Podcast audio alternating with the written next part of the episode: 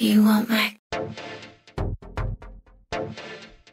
Dias atrás, se você acessasse as redes sociais, muito provavelmente veria dezenas de imagens de uma das mais recentes divulgações da Balenciaga, os Paris Sneakers. Com um visual que remete à sujeira e à destruição, a nova linha de tênis da grife espanhola causou alvoroço depois de ser publicada no site da marca. A Balenciaga, na semana passada, eu abri meu Instagram, só dava o tênis todo arrebentado, todo estrupilhado da Balenciaga. Tá? Os sapatos renderam uma série de memes e viraram chacota no mundo todo. Isso porque os quatro modelos novos de tênis são peças cheias de furos, de rasgos, rabiscos e até umas manchas que parecem lama. E para ter um calçado desses, você pode acabar desembolsando até 9 mil reais. Não é a primeira vez que vemos roupas de aparência bizarra vendidas por grifes renomadas gerarem polêmica. Um caso parecido é o da bolsa The Mini Twist, da italiana Bottega Veneta, que tem um formato semelhante ao de saco de lixo e é vendida por mais de 11 mil reais. No Brasil, a bolsa com aspecto de lixo é revendida pela plataforma de e-commerce Farfetch, que, embora não divulgue os dados da busca e compra do produto, falou para a Folha que o item faz sim boas vendas no país. Há ainda outros casos de polêmica fashion envolvendo itens esquisitos. Tem um moletom cheio de rasgos vendido por 6 mil reais e uma bota com respingos de tinta que parece um uniforme de operários de construção civil que é vendida por 10 mil reais. Ambas são da Balenciaga. A mesma marca exibiu um look com uma bolsa praticamente igual a um sacolão preto de lixo na Semana de Moda de Paris este ano. É fácil deduzir por que o lançamento desse tipo de peça chama tanto a atenção. Se a gente não vê sapatos com mancha de lama nem em brechó ou na venda de itens usados, imagina nas vitrines cobiçadas. Parece estranho pra gente ver acessórios capengas ganhando status de luxo e custando rios de dinheiro. Mas algumas perguntas ficam no rastro desse burburinho. Por que grifes lançam peças que nada lembram o conceito de elegância? Ou então, quem faz esse tipo de compra e o porquê faz esse tipo de compra? É disso que a gente vai falar hoje. Para entender o que há por trás desse nicho da moda, a gente entrevistou a antropóloga Ilane Jacobi, que é especializada em consumo. E a gente também falou com uma pessoa que compra esse tipo de roupa, a influenciadora Malu Borges, e que inclusive está pensando em ter um dos polêmicos tênis da Balenciaga quando eles forem oficialmente colocados à venda.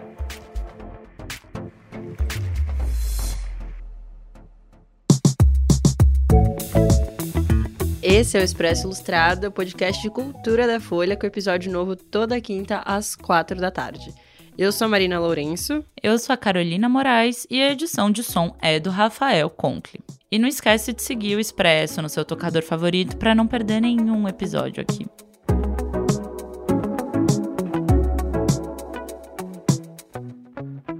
Bom, eu já tô prontinha para sair de casa, mas eu tava tão ansiosa para fazer esse unboxing com vocês eu tô louca. A influenciadora Malu Borges faz vários vídeos no TikTok mostrando compras luxuosas da Chanel, da Balmain e de várias outras grifes caríssimas. Mas foi com esse vídeo aqui, sobre uma bolsa da Bottega, que ela viralizou. Sério. Olhem esta Bottega. Ela é de uma coleção da Bottega de resort. Então ela é toda toalhada. E eu achei ela tão maravilhosa. Achei um rosa tão maravilhoso. Eu tava tão louca para ela chegar, gente, para usar. É uma bolsa de toalha? É uma bolsa de toalha. Eu amei, eu amei. Sim, é isso mesmo. A bolsa é parecida com uma trouxinha de toalha enrolada e o vídeo da Malu exibindo a peça rendeu muito meme.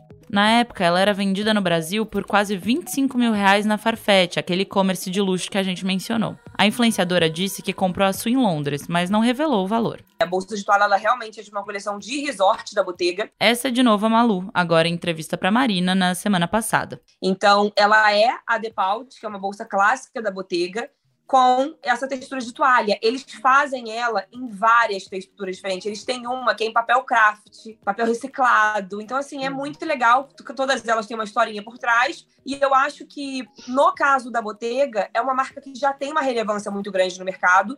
E quem consome olha a bolsa e sabe a marca que é. Então, acho que tem um pouco disso. E acho que é engraçado, né? Para as pessoas, para todo mundo no geral olhar e falar: "Meu Deus, como é que a garota comprou uma bolsa com uma textura de toalha?" Memes à parte, quem costuma comprar roupas na Bottega Veneta sabe bem identificar o luxo que há por trás de uma bolsa da marca, mesmo que ela lembre uma toalha de banho. Ou pelo menos é o que diz a Malu ao falar sobre a peça que ela considera o seu amuleto da sorte. Eu podia muito bem montar looks básicos, neutros, que eu sei que vai agradar a grande maioria, que principalmente agradar a massa, mas eu gosto disso, sabe? Eu me sinto muito mais eu me expressando dessa forma mais genuína. A Malu, inclusive, é uma das pessoas que calçariam os tênis destruídos da Balenciaga, que levantaram toda essa conversa de moda lixo, e cogita até comprar um par. Eu, eu abro caixinha de perguntas, o pessoal fica: o que, que você nunca usaria? Não tem nada que eu nunca usaria. Eu amo um desafio. Qualquer item que você me dá, me dá um pedaço de cortina, eu vou inventar alguma coisa. Eu gosto disso. Então, assim, eu gosto desse desafio. Eu gosto ultimamente, principalmente, eu acho que depois do carnaval virou uma super chavinha em mim que eu gosto de me vestir de outros personagens, sabe? Tem várias Malus dentro de mim, mas às vezes nem, nem parece a Malu. Eu gosto disso, de poder criar, de poder realmente sair da caixa. Além dessa busca por looks ousados, a antropóloga especializada em consumo, Elaine Jacob, avalia que o que as pessoas buscam ao comprar esses itens é a experiência de ter algo inexplicável. Ela está comprando o caos, ela está comprando burburinho, ela está comprando como foi difícil comprar um dos 100 pares. Ter no guarda-roupa um tênis de uma das maiores grifes do planeta, que além de ser uma edição limitada, foi assunto em jornais do mundo todo, seria o real objetivo de quem gasta milhares em peças como essas. A antropóloga diz que o cerne da coisa é uma distinção social. Itens de luxo que causam burburinho servem como prêmios de exclusividade para o comprador, que tem a chance de sentir que pertence a um grupo muito seleto de pessoas. Quando a gente olha para o conjunto dessas marcas que fazem esse tipo de trabalho de, digamos, causar, utilizando a arte, o desconforto, porque quando você lida com arte moderna, você está lidando com coisas que a gente não consegue explicar. A gente lida com sentimento, a gente lida com emoção, a gente lida com simbólico. E a Balenciaga, com toda essa destruição, lama, ela fez isso. Ela trouxe desconforto, ela trouxe o não entendimento. Logo depois da viralização dos Perry Sneakers, teve quem dissesse que a Balenciaga estava promovendo um tipo de fetichização da pobreza ou glamorização da miséria. Isso porque inúmeras pessoas não têm condições de comprar roupas de boa qualidade, nem de manter limpas as peças delas. E nesse caso, estão vendendo um sapato que custa cerca de 9 mil reais e tem um aspecto de sujo. Mas a Elaine acha que não é bem isso que está em jogo para essas marcas. Segundo ela, esses lançamentos remetem mais à ultravalorização de um feito raro e caro do que uma chacota de uma realidade. E a gente também está vivendo uma era do causar, né? Todo mundo quer causar. E isso para a marca, ainda mais para a área de moda, ela é vital, porque ela precisa ser efêmera. Um dos exemplos disso, para a antropóloga, é um dos itens vendidos pela loja oficial do Rock in Rio chamado Lama 85. Em 2015, eles comercializaram por 185 reais um potinho de um amontoado de lama da primeira edição do festival. Desde o momento que aquilo virou um, um evento histórico, as pessoas estavam tirando foto do lado do tênis todo lamaçado. Porque quando você compra, vive, experiencia um consumo muito fora da curva, aquilo vira história. Uhum. E isso vai virar essa história da Balenciaga, vai virar uma história pessoal, uhum. performática de cada um. Como conseguiu comprar? Qual foi o burburinho da época? Eles vão memorizar tudo. Ela diz que outro caso de oportunismo, como esse do Rock in Rio, aconteceu anos atrás, quando a grife brasileira Osklen lançou uma camiseta estampada com a palavra favela. A história, como a gente pode imaginar, gerou polêmica. Mas está bem enganado quem acha que esse tipo de crítica aos fashionistas é sinônimo de se dar mal financeiramente para as marcas.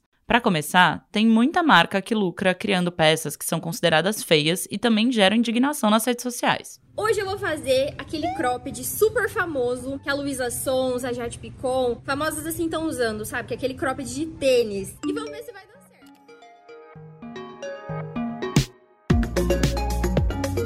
No começo do ano, croppeds, corsês, partilhos e até tops produzidos a partir de tênis e chuteiras se espalharam pelas redes sociais. A transformação de calçados velhos em itens sensuais começou com a estilista americana Sierra Boyd, num concurso de design que aconteceu em Ohio em 2019.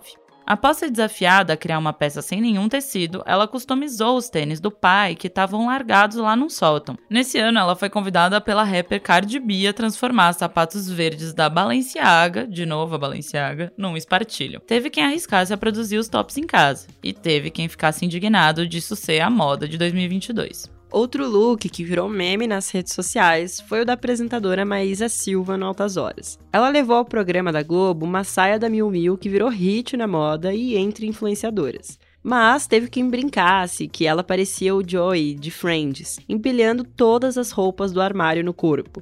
No look completo da Miu Miu, que apresentou essa saia num desfile em outubro do ano passado, a peça mini saia geralmente é acompanhada por um top também curto. A Maísa optou por combiná-la com uma camisa no programa com a barra aparecendo debaixo da saia. A saia, que tem 20 centímetros, custa cerca de 680 euros, mais ou menos 3.450 reais, e já foi usada aqui no Brasil pela cantora e influenciadora Manu Gavassi.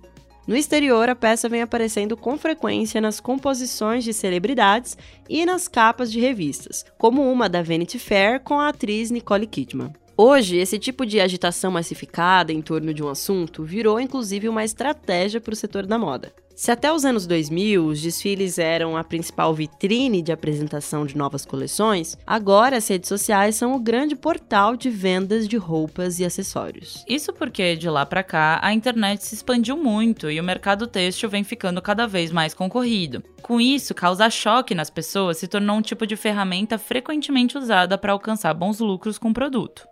Um bom exemplo dessa estratégia de marketing são os próprios Perry Sneakers da Balenciaga. As imagens que protagonizaram os memes e as discussões online são, na verdade, de uma versão fictícia dos tênis da grife. Muito mais acabados do que os sapatos verdadeiros, esses calçados das principais imagens de divulgação estão caindo aos pedaços e parecem ter saído mesmo de um lixo. Talvez se a Balenciaga não tivesse escolhido essas fotos para divulgar a nova linha, a polêmica dos Paris Sneakers teria sido menor. Mas o que realmente dá para afirmar é que os novos tênis da grife se deram muito bem no quesito popularidade. Apesar de muitos dos comentários serem caçoando e criticando os itens, eles se tornaram emblemáticos e entraram para a história. É por isso que cada vez mais e mais grifes apostam em itens de aparência, vamos dizer assim, disruptiva. O Crocs, por exemplo, é um calçado que muita gente detesta, mas a marca não só tem lucrado muito nos últimos anos, como também é super conhecida. Gostando ou não, você provavelmente sabe o que é um Crocs e já deve ter visto a marca nos pés de várias pessoas. Na tentativa de aumentar essa fama, dividida entre admiradores e haters, a Crocs também aposta em calçados mais ousados, que acabam indo parar em threads no Twitter, jornais e, claro, vitrines físicas e virtuais. Tem croques de salto alto, croques que brilha no escuro, croques com bolsinhos para moedas, croques de grama artificial e até mesmo croques com formato e cheiro de coxa de frango. Esse tipo de engajamento apelativo não se restringe a peças individuais e aparece também em tapetes vermelhos, como o do Met Gala. Um exemplo foi quando a socialite Kim Kardashian se vestiu toda de preto, cobrindo o corpo, até mesmo o rosto, num look de, adivinha qual a marca? Isso mesmo, da Balenciaga. E pode ser estranho para muita gente, mas o objetivo desse tipo de divulgação é mesmo ficar na boca do povo. É como diz a letra do maior sucesso da cantora Melody.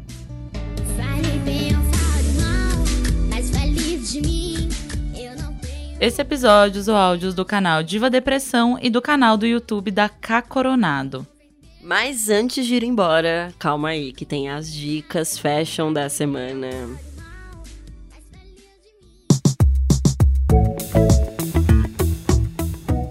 A sua vai ser fashion, Marina? Solta aí. Fashion depende do ponto de vista. Minha dica é um vídeo do Diva Depressão, que é um canal que a gente usa o áudio aqui, é, que eles analisam ugly shoes, né? Que é tipo sapatos feios.